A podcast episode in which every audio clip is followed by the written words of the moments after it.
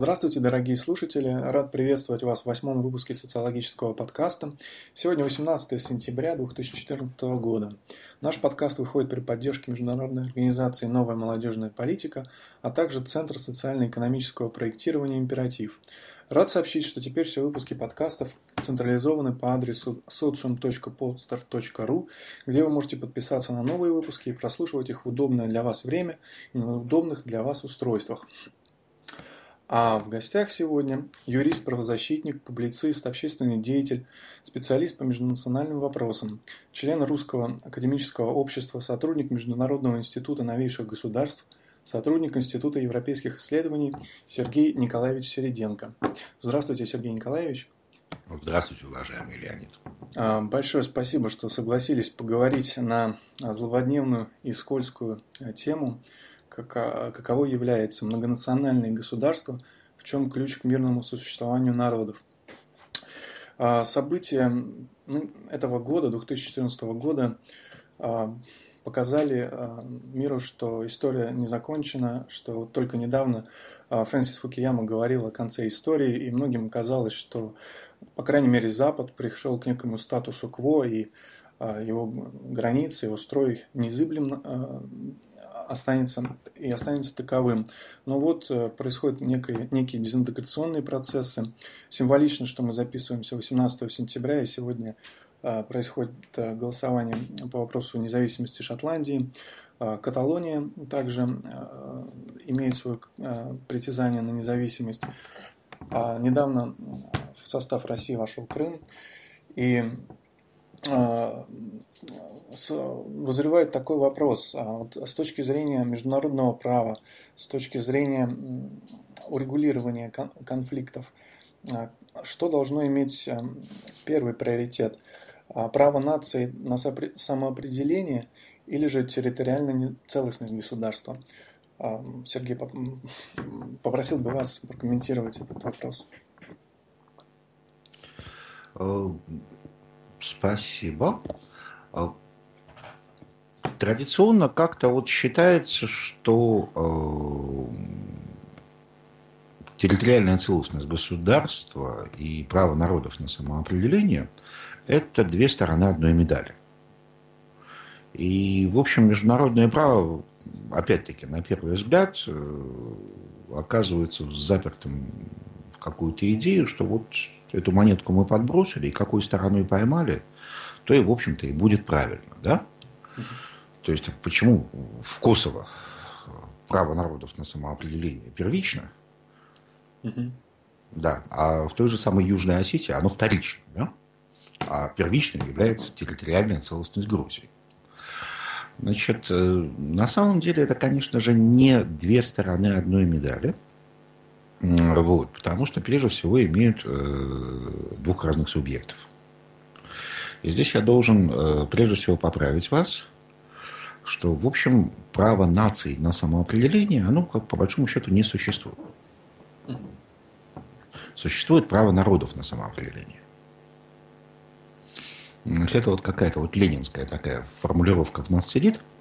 Если вы посмотрите документы международного права и прежде всего э, Устав Организации Объединенных Наций, то вы увидите там именно право народов на самоопределение – вот. Или, э, что еще, ближе к человеку. В английском переводе это peoples. Mm. Э, не нации. Ну, тем не менее, если мы говорим о неком регионе, то будь то одна нация, проживающая там, или а, несколько наций, они могут быть восприняты как некий народ, народность. А. Вот если мы, вот вы абсолютно правы, вот если мы чуть-чуть покопаемся в этих определениях, потому что их довольно много, и они рассыпаны действительно достаточно щедро по документам международного права, то э, субъектом права на самоопределение являются народы, населяющие территорию. Угу. Вот так совсем понятно. Да, ну и вот э, в этой... А, почему это важно сейчас, вот именно предваряя наш с вами разговор? А, потому что дальше мы с вами, как я понял, будем говорить о многонациональных государствах. Да, именно так. И не избежать нам разговора о национальном государстве. Да? Да. Если мы сразу не ограничим, что национальное государство – это не государство национальности, да, э, исходящее из права, мифического права наций на самоопределение, а не народов, да, то, в общем, мы попадем сразу же в ловушку, которую нам не один раз уже расставляли в этой жизни. Вот, поэтому здесь нужно очень э, точным быть. Так вот, право э, на самоопределение принадлежит народам, населяющим территорию. Значит, территориальная неприкосновенность, территориальная целостность – это, э, по большому счету, компетенция государства, а не народа. Да? Вот. Значит, э, больше того, если мы покопаемся в соответствующей литературе, то даже на конституционном уровне мы увидим с вами какие-то территориальные претензии. Да? Значит, они бывают выражены совершенно по-разному. Ну, допустим, то, как выражены территориальные претензии Эстонии, да? Они выражены указанием на а, Тартусский мирный договор. Значит, как выражены территориальные претензии Грузии. Территория, территория Грузии, как говорит Конституция, значит, состоит из, собственно, Грузии и еще Абхазии и Южной Осетии. А значит, все это будет э, единым государством после того, как мы закончим какие-то процессы, значит, а законы будут действовать после восстановления территориальной целостности. Это все записано в Конституции Грузии. Сейчас угу. я в вольном пересказе все это даю. Угу. Это значит, что на момент принятия Конституции Грузии ни Абхазия, ни Южная Осетия в ее составе не находились. То есть фактически грузинская конституция – это некая декларация о намерениях, да? Восстановление территориальной целостности непонятно какого формата. Значит, если мы возьмем менее болезненный для нас вот здесь вот пример, да, то это Ирландия. Так. Э, то же самое, значит, э, там говорится о том, что территория Республики Ирландия распространяется на весь остров и законы будут действовать, значит, в полной мере тогда, когда территориальная целостность будет восстановлена. Mm-hmm. Вот. Значит, конечно, глубоко философски э, право народов на самоопределение первично. Вне всякого сомнения. Значит, потому что государство – это абстракция. Это какая-то ментальная конструкция, да? Ну, это следствие их решения о самоопределении. А, не всегда так. Вот э, у меня есть хороший приятель в Петербурге, э, профессор Межевич, значит, э, который в качестве разминки дает своим студентам задание принести 50 определений государства. И не было случая, чтобы какой-то студент не справился с этим. То есть, когда мы говорим о государстве, мы имеем в виду минимум 50 версий того, что это такое, да? Ну, это, это такой э, интересный момент, потому что это попробуем, если в точных науках мы бы имели столько же определений какого-то физического да. закономерности, то мы бы, наверное, ничего, ничего Ми- не Минимум, да? Минимум 50. Вот. Да. Поэтому с такими материями всегда нужно, в общем, очень четко находиться в контексте, да? Вот. Э, важно, чтобы собеседники понимали. Ну, то есть, э, одним словом, у некого универсальной, универсального приоритета того или иного э, права не существует, да, вот Наоборот, я хотел сказать, что для меня лично право народов на самоопределение безусловно приоритетнее, чем территориальная целостность государств. Но это не есть такая международная принятая позиция, которая в международной юриспруденции ну, непоколебимо. Ну, начнем с того, что я не знаю, что такое международная юриспруденция, да? Ну, в международном праве. Между, международное право, да? Да. Вот. А во-вторых, э, мы смотрим разные вещи. Э, международное право, в общем, э, оперирует в основном все-таки правом народов на самоопределение, а территориальной целостностью э, оперирует все-таки больше дипломатия. То есть это уже отношения, э, тут вовлечены уже государства, а не другие народы. Да? Вот. И для меня это та же самая логика, как э, как у правозащитника, для меня всегда первичны права человека. Значит, э, вот проблема э, современного правозащитного формата заключалась в том, что он фактически не учитывал права людей. Он учитывал права человека, но не учитывал права людей. Да? Значит, вот как раз э, первый шаг к коллективным правам – это как раз право на самоопределение. Значит, поэтому для меня вот эта линия, она лично для меня она бесспорна. Ну, я, э, как, мне кажется, понимаю вашу позицию, ее разделяю. А, вот, э, я правильно ли я понял, что нет такого диктата в международном праве, который бы однозначно ответил на этот вопрос, и мы, в общем-то, вынуждены исходить всегда из контекста того или иного конфликта? А, нет, решение всегда политическое здесь, да? Значит, э, почему Эстония должна на следующий день признавать Косово, значит, и до сих пор не признавать ни Южную Осетию, ни Абхазию, да? Вот. Э, то есть, а где причины, где логика, где э, вот какое-то международное право, да? Значит, вам всегда ответят, что это всегда особый случай. Ну, да? понятно. А, вот. Значит, э, что здесь можно универсального сказать? Почему мир сейчас, э, вот э, возвращаясь к вашему введению, да, угу. почему мир сейчас готов принять любые результаты референдума по Шотландии, да? То есть mm-hmm. мир как бы готов к мысли о том, что это дело шотландцев решает, да? Ну да, интересно, почему. Вот, он, мир не настаивает на территориальной целостности Великобритании, mm-hmm. не направив шотландцев на самоопределение, он смотрит на результаты референдума, да? Так. Значит, потому что этот процесс э, развивался по человеческим меркам достаточно долго. То есть мы э, успели привыкнуть к мысли о том, что Шотландия может отойти. То есть mm-hmm. такая опция у нас, во всяком случае, в голове существует. Да? Да, да, да. Вот. Значит, э, каталонцы точно так же очень давно двигаются в этом направлении.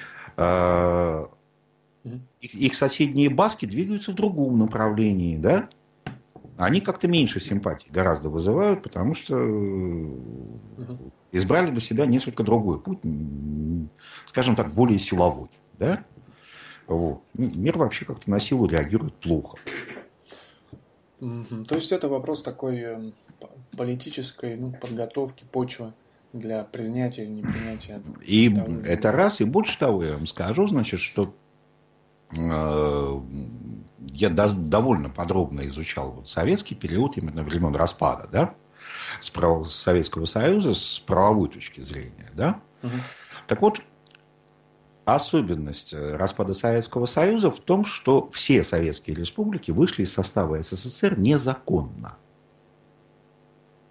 Незаконно в полном смысле слова. А, потому что э, к апрелю 1990 года э, Конституционная декларация о праве выхода из состава СССР приобрела законное оформление. Был принят целый пакет законов о порядке выхода из СССР. Так вот там ту же самую логику ребята развивали. Законы были достаточно жесткие, но совершенно выполнимые.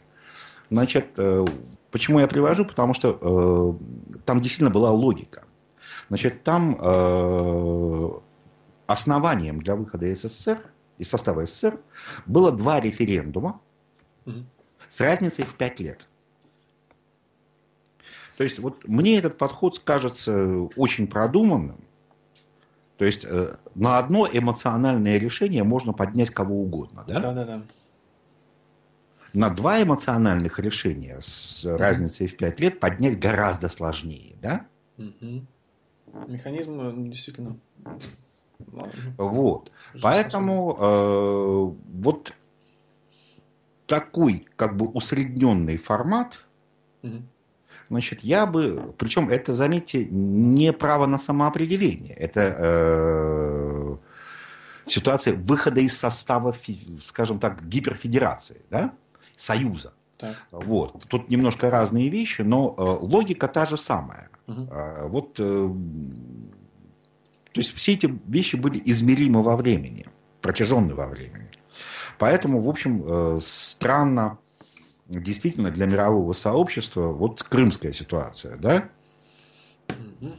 При этом мир совершенно забыл о том, что э, Крым это автономная республика. Ну, то, есть, то есть государство, да? Угу. Вот, э, что государственный статус фактически был уничтожен центральными властями Украины на протяжении вот все, всех лет украинской ситуации. Потому что я, я смотрел Конституцию э, Автономной Республики Крым, как они ее принимали, значит, как, mm-hmm. как это все двигается. То есть это действительно началось как автономная республика. Mm-hmm. Вот. И как они потеряли фактически, как троечники, значит, этот э, свой государственный статус, они, в общем, упустили его из рук. То есть, как таковое государство может у тебя из рук просто уйти. Ты, так. Ну, понятно. Да? Ну, я, я думаю, что мы, может быть, свяжем следующий наш вопрос с первым вопросом. А, следующим образом.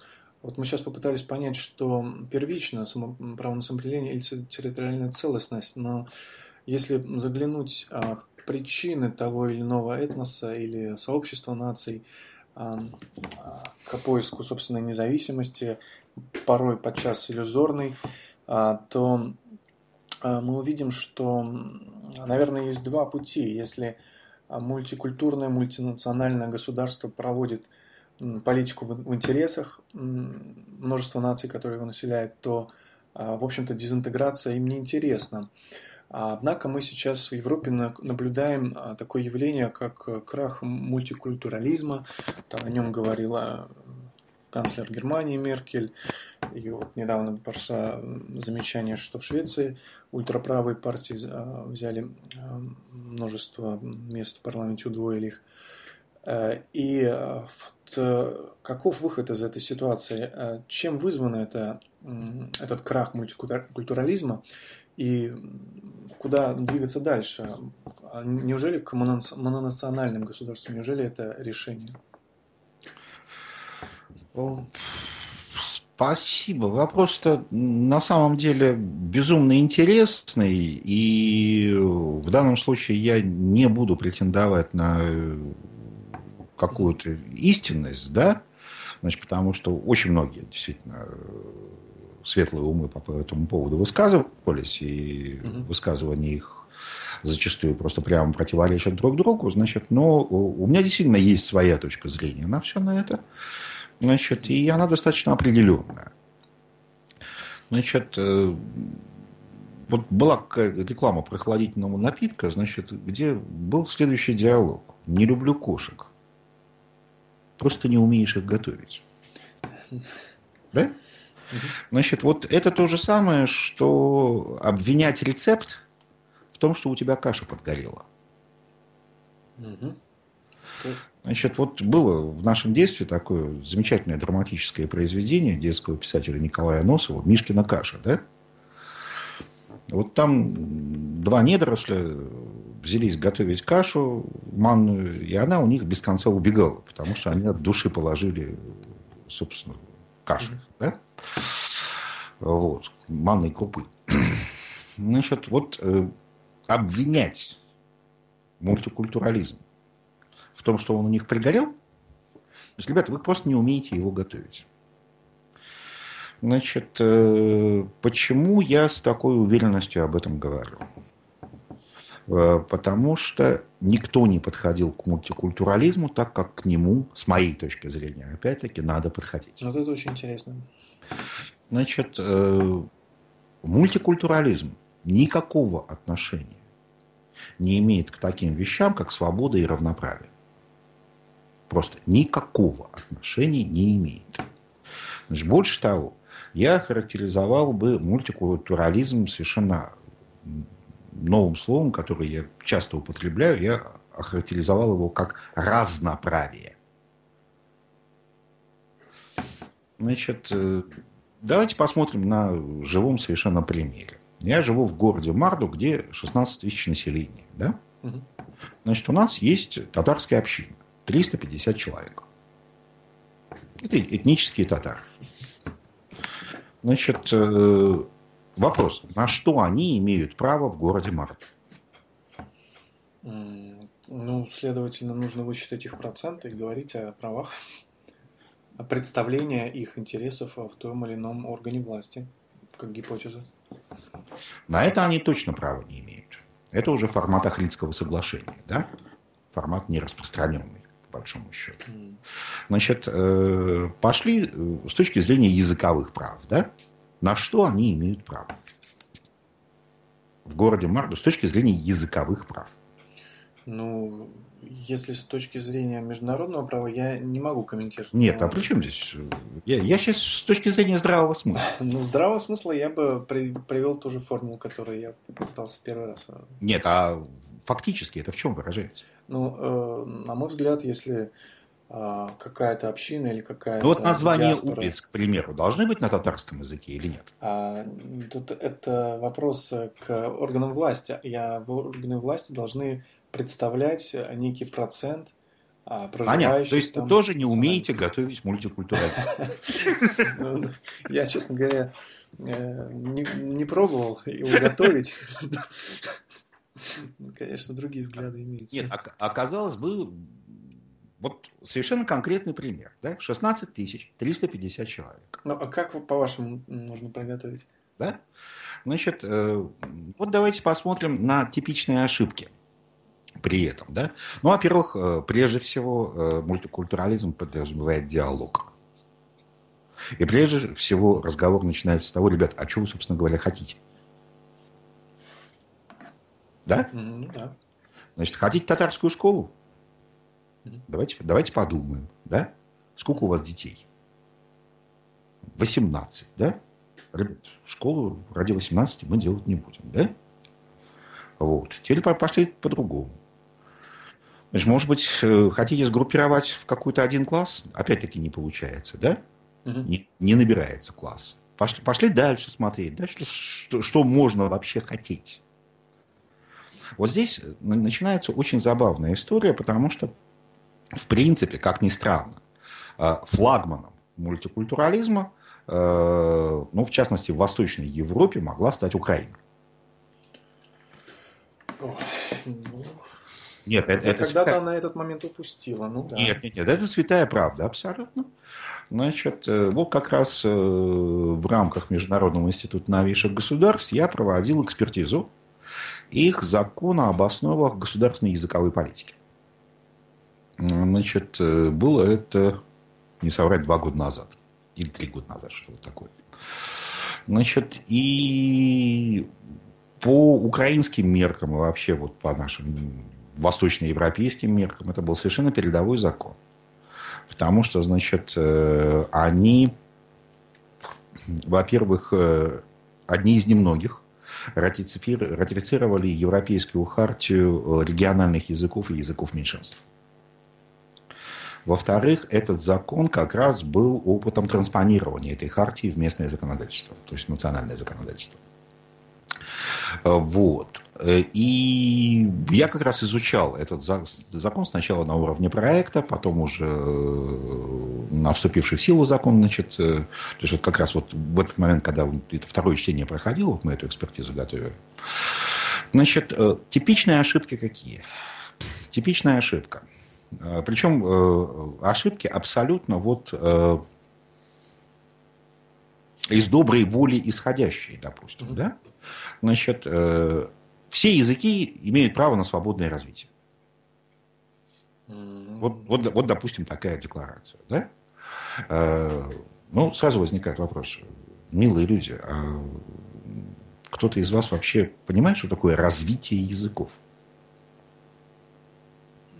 Так, ну, ну, ну то есть нет, вы приводите нет, негативный язык, пример, а вот нет, нет, стоп, стоп, стоп, стоп, стоп. Угу. Так вот в том-то и дело, вот когда я движусь к, разно, к разноправию, да, я начинаю с критики равноправия. Значит, э, на территории Украины там гарантируется свободное использование языков. Это невозможно, ребят. Это невозможно. Что такое свободное использование языков? Это ты говоришь мне по-крымско-татарски, а я тебе отвечаю по-русски. А, ну так тут можно привести Нет, мы а, просто с тобой друг друга не понимаем. Только, да? Нет, ну ты можешь говорить, у тебя, у тебя есть да, право, да, да, да я не буду да, отвечать. Да, да, ну, да. Свобода. Это, это, это никакой не мультикультурализм, это подстава такая, да?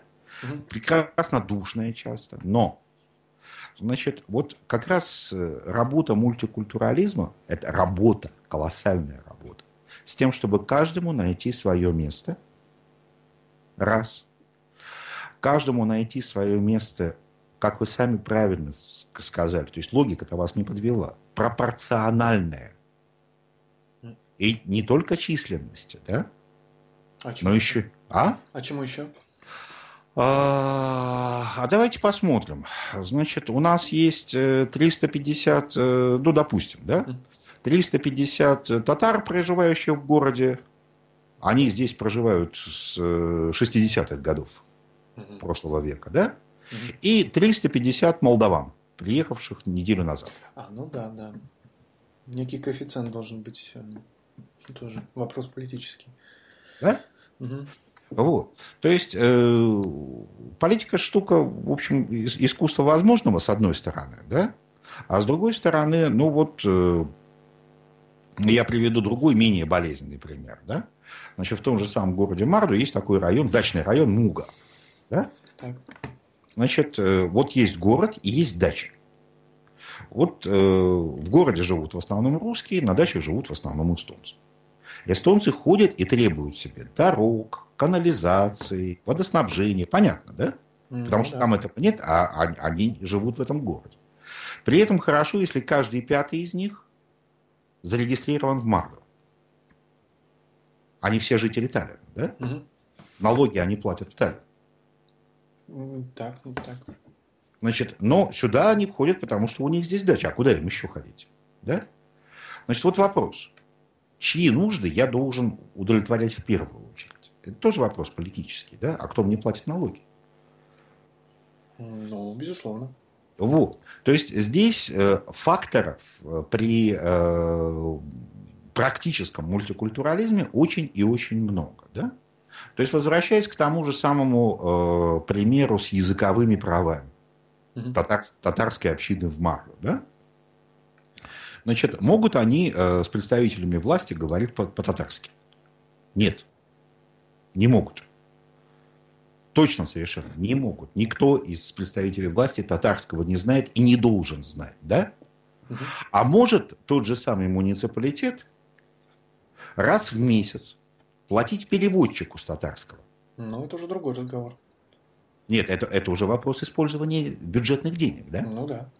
Вот. То есть раз в месяц ты можешь прийти и изложить свои, свои э, претензии, предложения, проблемы на татарском. Да? Ну, вполне, да, логично. И ты знаешь, что в этот день тебя переведут. Угу. Причем э, переводчика ты можешь, в общем, на, на своем собрании общины выдвинуть. Да? То есть ваш рецепт приготовления мультикультурализма в некоторой пропорции прав для тех или иных а, Сложные пропорции, во-первых, раз, ни в коем случае не равноправие, два, в диалоге три. Ребят, а что вы хотите-то прежде всего, да?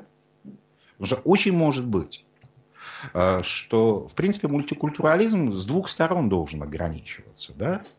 Значит, я э, как национальная община, я должен э, уметь, а, формулировать свои интересы, и, б, ограничивать их, самоограничивать их, да?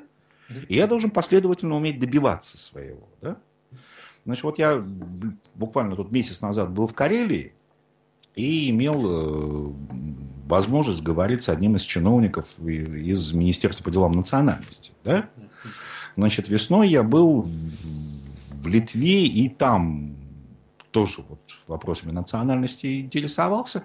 Значит, и вообще общее мнение такое, вот как ни странно, проще всего э, иметь дело с немцами. Немцы, а, обязательно. Б, четко умеют формулировать свои интересы. Четко умеют показывать, э, куда пошли деньги, да? Ну, вот. Значит, э, и, и, и вообще одна радость иметь дело с немцем.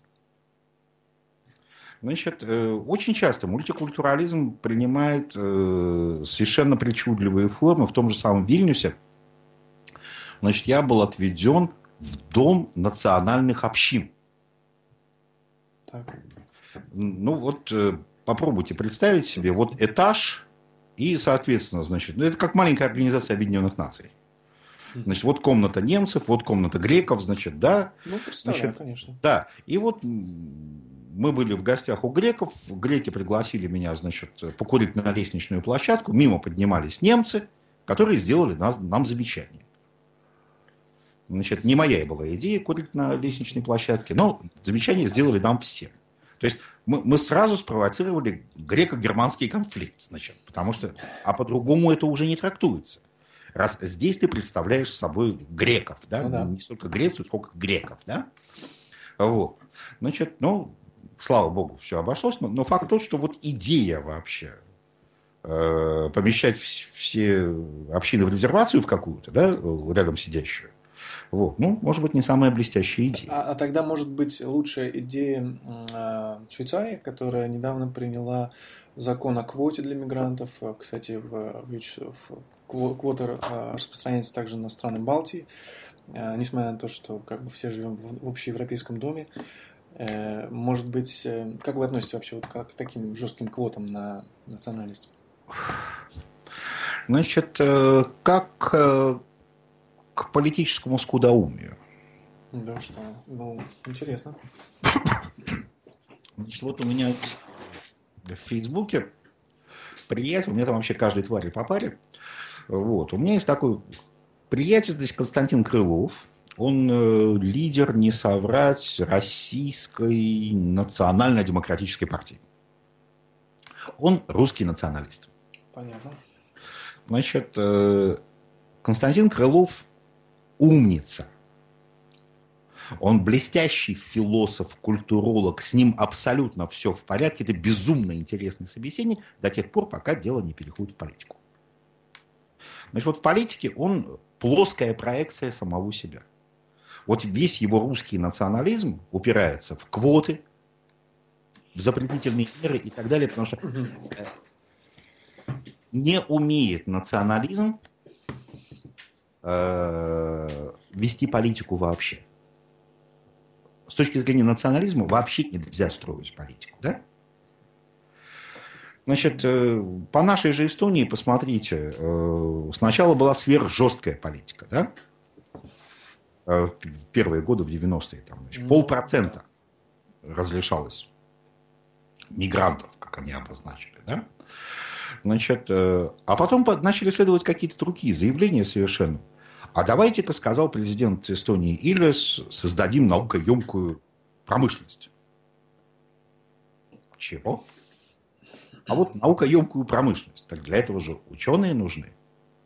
Ну так из Индии выпишем. У них там только каждый четвертый неграмотный. То есть вот, вот это вот все было, да? Ну, э, был багаж э, советского образования, который этих ученых, э, в общем-то, произвел тоже в значительной степени. Это одно.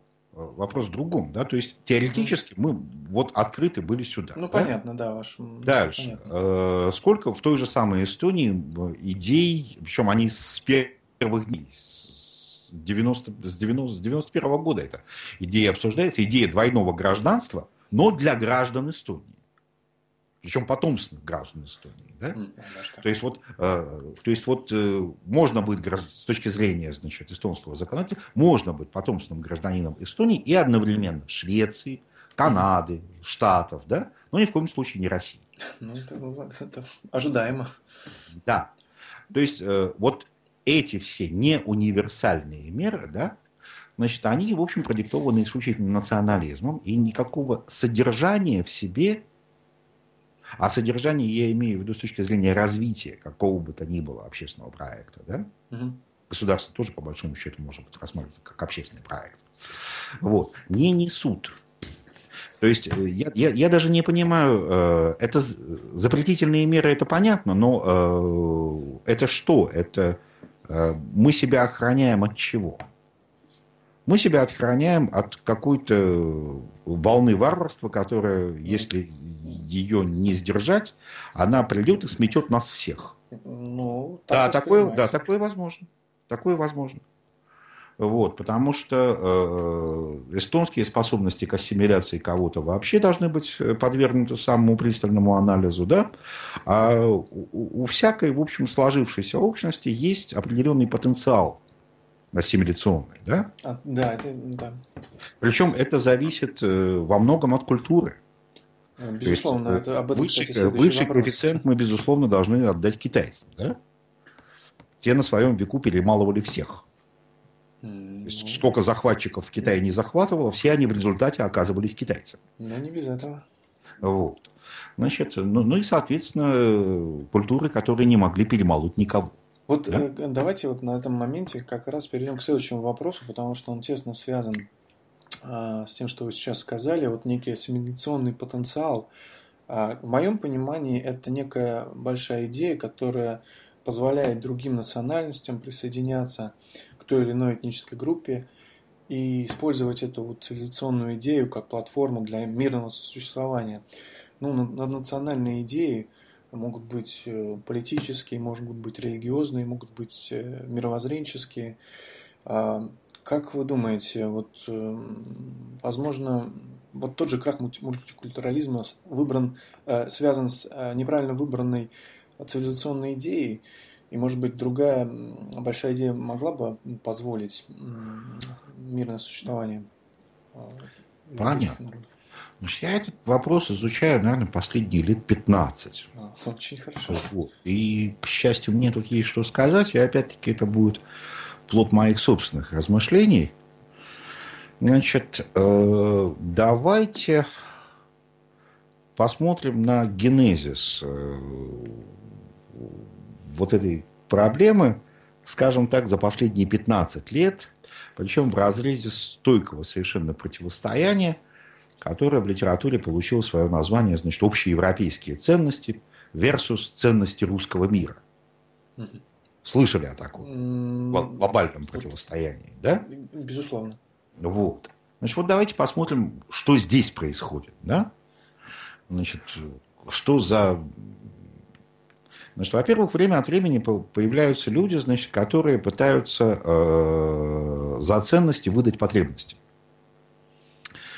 Эти люди называются либералы, которые говорят, ребята, ну все же мы придуманы одинаково. Да? И начинают э, вам, по большому счету, значит, э, достаточно уверенно втирать э, пирамиду Маслоу. Да? Значит, о том, что все мы, в общем, хотим А. Есть, Б. Набитый кошелек, Значит, и, и это подается как ценность. Это не ценность, ребята, это потребности.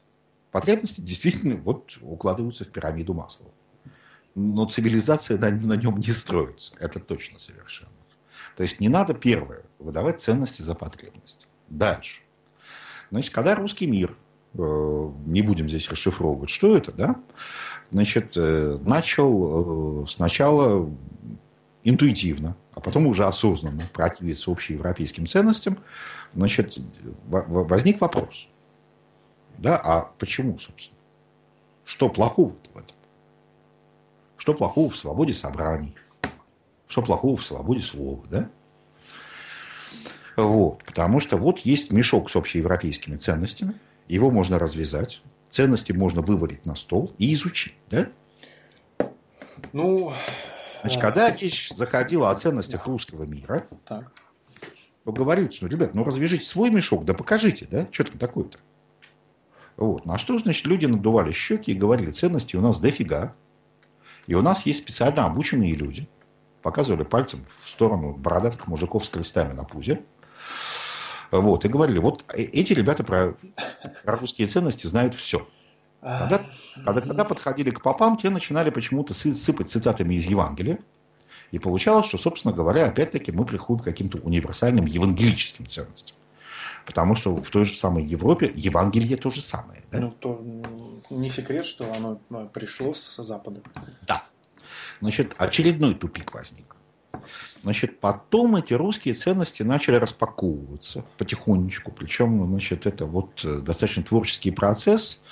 И здесь, в общем, логики очень мало. Здесь очень много интуиции предложено. И, собственно говоря, э, последние достижения здесь по времени, а они действительно новейшие достижения, да, заключаются в том, что э, категорически э, изменилась ситуация философии права. Значит, это явление получило свое название, назвали его «Месть философов». Вот. То есть в чем была проблема философии права? То, что до сих пор э, действительно э, философию права творили юристы, а не философы. А, ну... Как и социологию права творили юристы, а не, социолог, а не социологи. У социологов всегда находилось чем заняться, у философов тоже. Право как таковое их э, не очень интересовало, поэтому вот эту пустующую нишу занимали юристы, значит, ну, которые по большому счету ни в социологии, ни в философии тем более не разбирались. А самое главное, не обладали философским мышлением. Так вот, что реально изменилось вот буквально за последние 10 лет, это появилась современная философия права, Значит, там могу назвать спиток каких-то таких продвинутых российских фамилий философов, значит, которые пришли с этим делом. Ну, назовите парочку для наших. Э, ну, Малахов, э, Капустин. Угу. Значит, ну, при желании найдем. Да. Значит, и вот как раз философы привели нас к чему-то неизменному. И здесь мы переходим снова к началу вашего вопроса, они привели по большому счету к цивилизации. Да? Значит, философы начали говорить о западноевропейском правосознании, о русском правосознании, об индийском правосознании, о китайском правосознании. Значит, э, это вещи, которые и врожденные, и благоприобретенные, но а, в человеке они незыблемы. Значит, чему воспротивилось русское правосознание по поводу западноевропейских ценностей? Да, интересно. Значит, а, содержательно ничему. Вообще ничему. А, воспротивилось практике навязывания его. Значит, в юриспруденции есть два основных типа иска – виндикационный и негаторный. Виндикационный укладывается в формулу «это мое». Негаторный укладывается в формулу «это не твое». Вот юриспруденции иска «делай как я» не существует.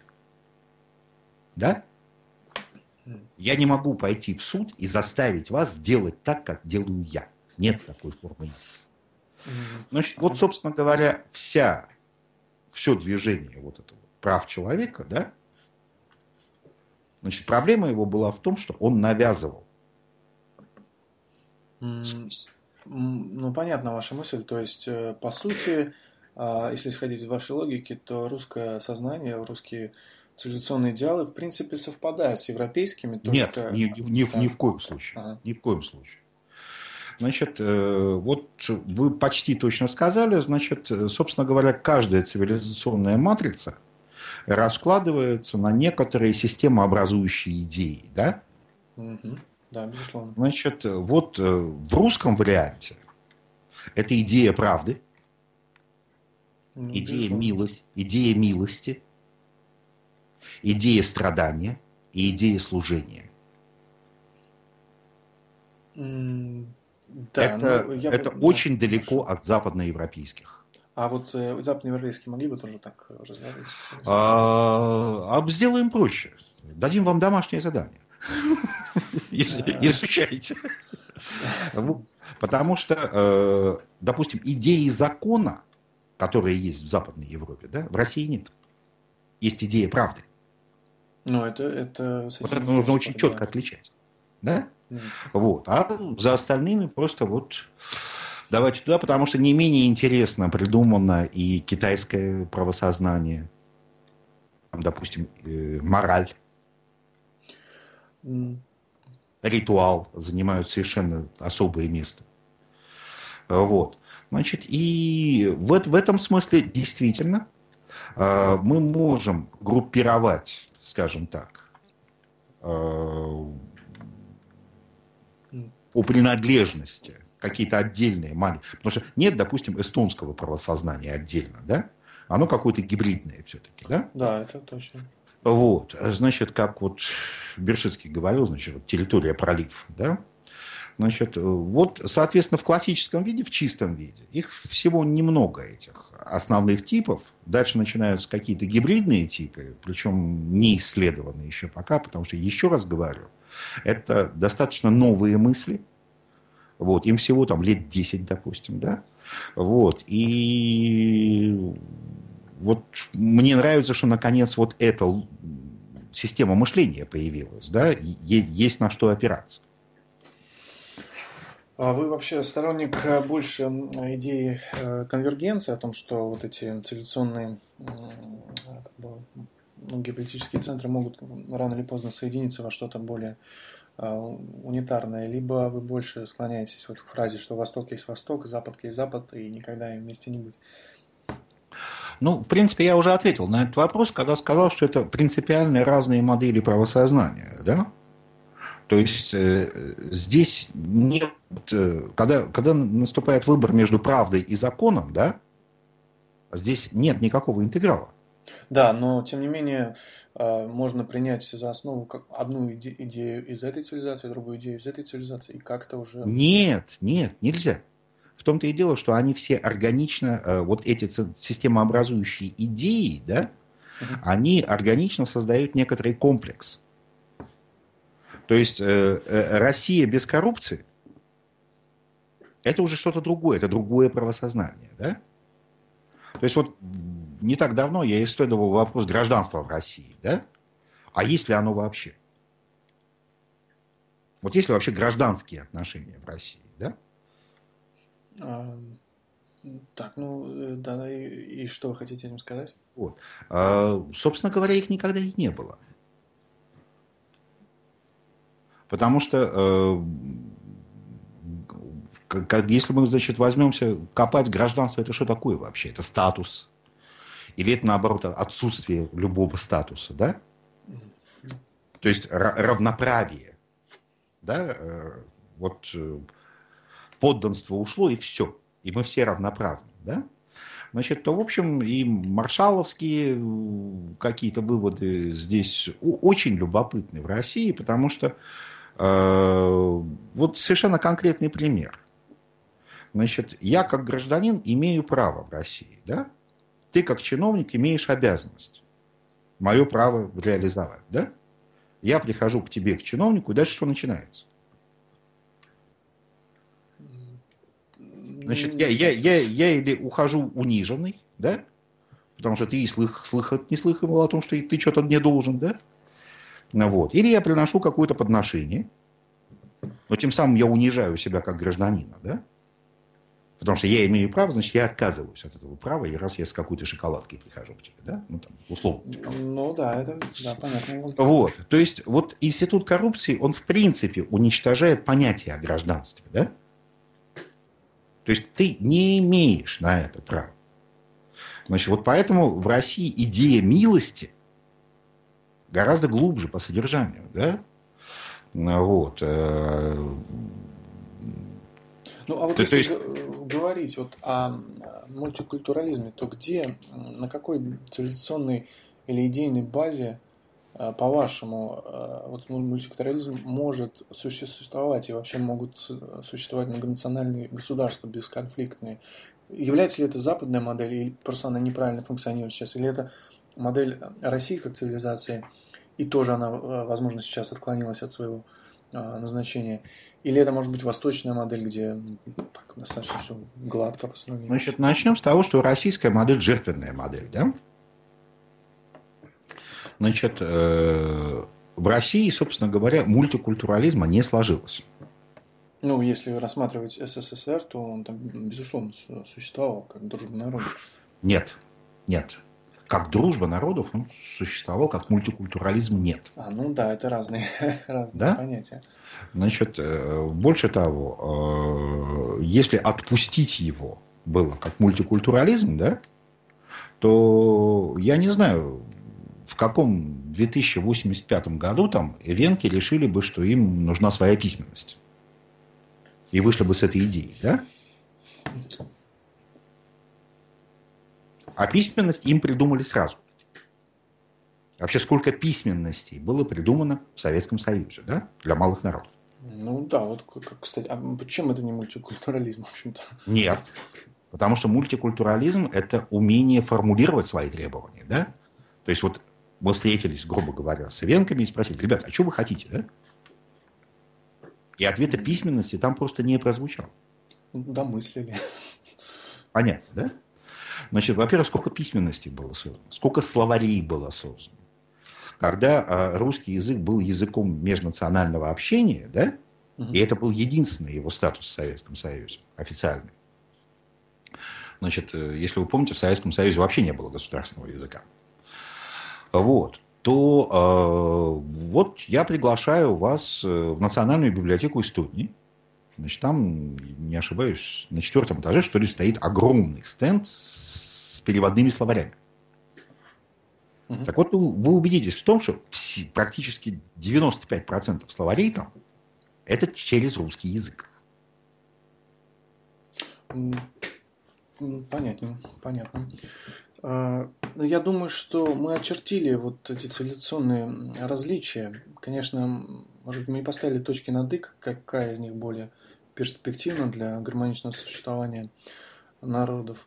Я бы хотел вот вам еще пару вопросов задать, а, вот уже более как по юридической части. Именно вот функционирование, функционирование юридической системы как таковой. А, к примеру, в тот или иной исторический период э, бывает необходимость бороться с какими-то там так называемым инакомыслием. Необходимость это ну, субъективная по выбору тех или иных социальных групп.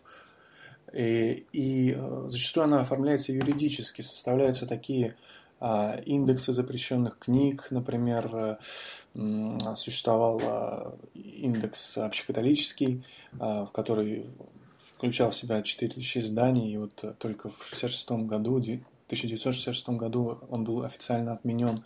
А в России существует список экстремистских, экстремистской литературы.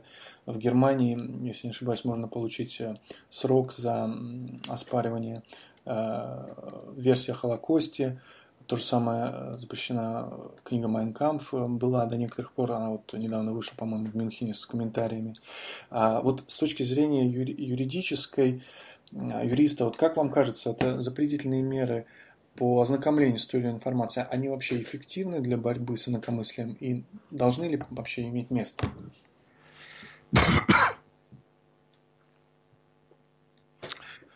Вот месяц назад мы закончили с коллегой значит, большую монографию об ультраправых партиях.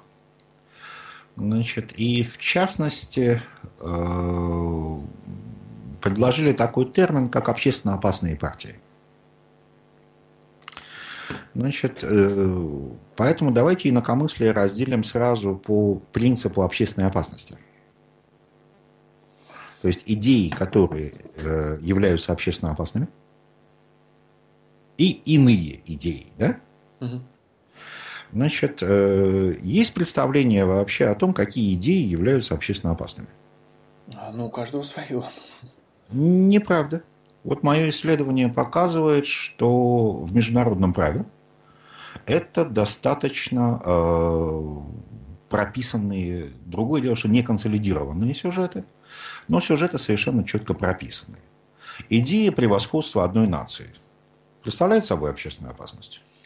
А, да. Да. да. Идея работорговли. Ну, за это тоже туда же. А, понятно. То есть, в принципе, вот эти все вещи, идеи расовой дискриминации, апартеида и так далее, да? Значит, э, вот этот круг идеи войны как таковые, да? Значит, э, вот в принципе вот эту границу запретного э, мы в этой монографии описали. И, соответственно, значит, вывели критерии общественно опасной партии, которые выходят за границы этого запретного в своих идеях, да? Так, так. Значит, э, допустим, во многих конституциях можно встретить запрет на пропаганду войны. Да? Угу. Вот. Э, это запретительная мера. Ну, и да. как-то ничего негодования она не вызывает, да? Ну вот. Значит, теперь дальше. Теперь э, вас интересуют, безусловно, более спорные вещи какие-то, да? Значит, ну... доп, допустим, э, литовский запрет на отрицание советской агрессии. А, меня вообще интересует принцип, то есть э, верно ли запрещать какую-то книгу, да, которая является экстремистской, и люди не могут с ней ознакомиться и а, понять, почему она вредна, то есть и противопоставить ага. ей что-то. Ну, понятно. Вы сейчас меня возвращаете к сюжету романа Умберто Эко «Имя Розы», да? Где был запрещен э, труд Аристотеля о природе смеха, да? Вот. Значит, э, понятно, что универсального запрета здесь быть не может. Э, значит, понятно, что логика спецхранов, ага. то есть она не было же тотального запрета, да? Вот, в каких-то спецхранах каким-то подготовленным читателям можно было с этим знакомиться, да? А, ну, это, ну, для общественности это все равно как запрет, да. там кто-то допущен. Да, да. да. Значит, э, вот давайте смотреть с точки зрения... Э, я бы смотрел с точки зрения двух критериев, да? Первый. Э, являются ли идеи, изложенные в этой книге, собственно говоря, воюют не с книгой, воюют с идеями, изложенными в этой книге. Да, да, да. да. Общественно опасными. Вы говорите про... Я, честно говоря, не знаком с природой смеха Аристотеля, если вы про эту книгу говорите. Нет, нет. В, в данном случае Майнкамп тот же самый. Да? А, ну хорошо. Значит, э, являются или идеи, изложенные в этой книге, общественно опасными? То есть переходят ли они вот за эту описанную в международном праве границу? Да, безусловно. Теперь второй вопрос. Что нам нужно делать теперь с этой книгой? Да, да, да она, она действительно, вот идеи, изложенные в этой книге, общественно опасны. Да? Значит, второе. А, запрещая эту книгу, мы тем самым запрещаем дискуссию по поводу да, да, да. да? Значит, э, вопрос, какое у нас развитие без дискуссии, да? Угу. Значит, э, вот вопрос сохранилась ли в современном мире вообще научная дискуссия? Для меня это вопрос совершенно открытый. Ну, в любой нет, форме. Не, нет, лично, лично для меня это вопрос открытый, потому что я уже очень давно не встречал добротной научной дискуссии по какому-то строгому предмету, да? Ну, я бы сказал, что не только речь о научной дискуссии, а речь даже о дискуссии абсолютно бытовой, ведь э, как бы, нельзя отказывать широким слоям населения в способности осмысления той или иной книги. И... А, в этих э, способностях я искренне сомневаюсь, так как э, выступаю в данном случае не как аристократ, вот, с высока глядящий на плебс, а выступаю как исследователь глобализации, да? В чем природа современного управленческого кризиса? Безграмотности управленческой? Нет. Значит, вот э, Михаил Делягин очень коротко и предельно емко сформулировал, значит, именно суть природы управленческого кризиса. Он говорит, смысл его в том, что люди научились думать, а, самостоятельно, и, б, неправильно. Ну, какие-то взаимоисключательные, взаимоисключающие вещи, по-моему. Ни, ни, никоим образом, никоим образом. Значит, э, вот это действительно феномен нашего времени. Э, зажечь людей идеей в наше время практически безумно сложно. Безумно сложно. Вот идеи уже не правят миром. Вот. А почему люди сложно зажигаются идеей? Потому что это не их идеи. У них есть свои идеи, к которым они пришли самостоятельно, изучая свободно, как им кажется, роясь в интернете, вот, и свободно, как им кажется, приходящие к каким-то выводам. Значит, вот это, это действительно совершенно новое явление у человечества на сегодняшний день. Человечество в результате этого колоссально атомизировано. И поэтому национализм как раз и, и нацизм сейчас да, а, поднимает голову, потому что это как раз самая примитивная модель объединения людей. Ну, я вот... Вот. Сложные идеи люди уже не воспринимают. А, не, да. потому что не, не, не, понимают, не потому что не понимают их, а потому что не принимают. Ну, я понял, это проблема культуры мышления. А вот я хотел ребром вопрос поставить для вас. Если вот вы решали, а, давать ли широкий доступ а, для той же книги Майнкамф в той же Германии или не давать, вот как бы вы поступили?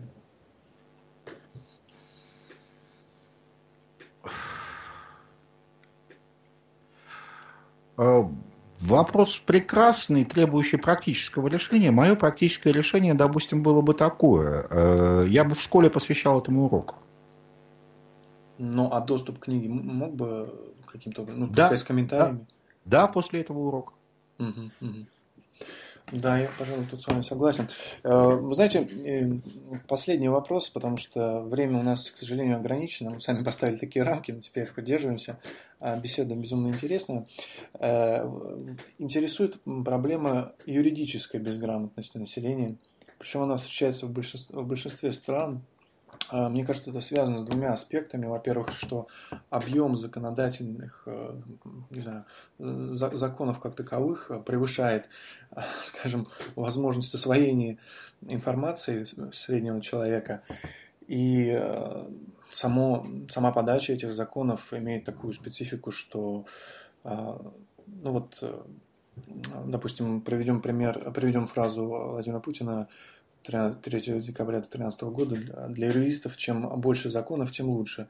Дороже обслуживание клиентов, потому что клиент совсем запутается во всех этих законах. А, есть ли в этом системная проблема вот в этом массе законов и их сложности изложения? Или это исторически сложилось, и никто в этом не заинтересован, не виноват? Как вы думаете? Э, ни то, ни другое, да? У меня есть, как-то у меня вводные предложения, значит, однообразно очень. У меня есть своя точка зрения на это. Хорошая позиция. Вот. Значит, давайте э, рассмотрим здесь несколько более широких таких вещей. Да? Значит, первое. Э, во всем мире победили позитивисты. Значит, э, в праве есть три основных направления, да? Э, есть школа естественного права, позитивистская школа права и историческая школа права, да? Вот по большому счету в мире победили позитивисты, которые э, говорят, что право и закон – это одно и то же. Значит, я эту точку зрения категорически не разделяю. Значит, э, что из этого следует? Значит, из этого следует, что э, само понятие неправового закона теряется. Да? Раз право и закон одно и то же, то нет такого понятия, как неправовой закон. ну, да, логично. Вот. А по той же самой Эстонии у нас, в принципе, каждый закон можно объявлять неправовым. Раз. Значит, второе. Э, норма. Значит, закон призван отражать какое-то нормальное поведение в обществе. Да? Значит, то есть вот нормативная природа права, ее, в общем, никто не, не отменял.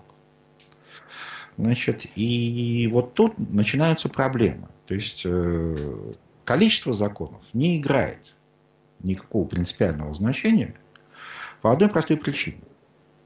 Значит, э, если я нормальный человек, живущий в нормальном обществе, да, угу то, в принципе, я могу представить себе, э, что говорится в законе о промышленных отходах. Ну, если этот закон как бы, соответствует здравому смыслу, то да. Норме, скажем так, ну, да? да? Нормальному поведению. Значит, э, вот беда начинается тогда, когда законы не соответствуют нормам. Значит, вот буквально вчера, что ли, э, вышла статья Павла Иванова, почему э, русские журналисты обязаны критиковать русских общественных деятелей в Эстонии. Да? Значит, э, и с Пашей всегда интересно дискутировать, значит, вот я, по всей видимости, ему отвечу, если договорюсь с редакцией, значит, об этом. Вот. Но э, смысл в том, что в Эстонии, допустим, четко совершенно две разные нормы существуют. Есть норма эстонского поведения и есть норма русского поведения. И они не пересекаются между собой практически нигде. Ну, это вопрос э, менталитета, чем закон. Законов. Значит, э, нет, нет, нет, нет, нет, нет. Именно норма поведения. Тут не вопрос менталитета. Значит, и дальше начинается следующее. То есть, э, эстонское представление о законах как, какое? Значит, вот в частности, то, что эстонцы не знают своей конституции, это для меня абсолютный факт. Я эстонскую конституцию исследую там 20 лет уже, ну, да? Мой посыл, что не только эстонцы, но и другие. Не, нет, я вот в данном случае на конкретном примере привожу, да? Ну Значит, вот какое представление у эстонцев об их конституции? А, первое, что там есть все, что нам надо, а второе, то, чего, чего нам не надо, там нет. Вот это тоже очень важно. Ну, да? это такая вера. Вот. Э, совершенно верно. Значит, вот э, как-то в дискуссии, значит, э, о театре эстонский мыслитель Кивисильник, значит, обронил такую фразу. А куда же дело, значит, то положение из нашей Конституции, согласно которому мы должны развивать свою культуру? На что я ему возражаю, что, милый мой, нет такого положения в эстонской Конституции. По эстонской Конституции ты обязан исключительно сохранять свою культуру. Поэтому вот музей, консервация, пожалуйста, сколько угодно. Да? В этом а, есть а, некая системная проблема. А, а про развитие там нет ничего. Но он-то свято убежден, что это должно быть в Конституции. Да? И раз это там должно быть, значит, это там есть. Вот я сколько в судах был, да, вот э, эта точка зрения там превалирует. Раз это нам надо, значит, это там есть. И второе, раз этого нам не надо, хотя это там написано, да, то этого там, там нет. А в чем причины? Это так сам стиль изложения или... Нет, нет, нет. нет, нет. Это, это вот как раз э, основы правосознания. Да? Вот так придумано их правосознание. А может быть, это как раз выражение вот той э, русской цивилизационной идеи о том, что право первично перед законом, то есть правда первично перед э, законом, и э, что бы там ни было написано, мы-то знаем, как должно быть. Значит, э, ну вот в законе написано, вот э, момент, на котором попадалось очень много людей, да?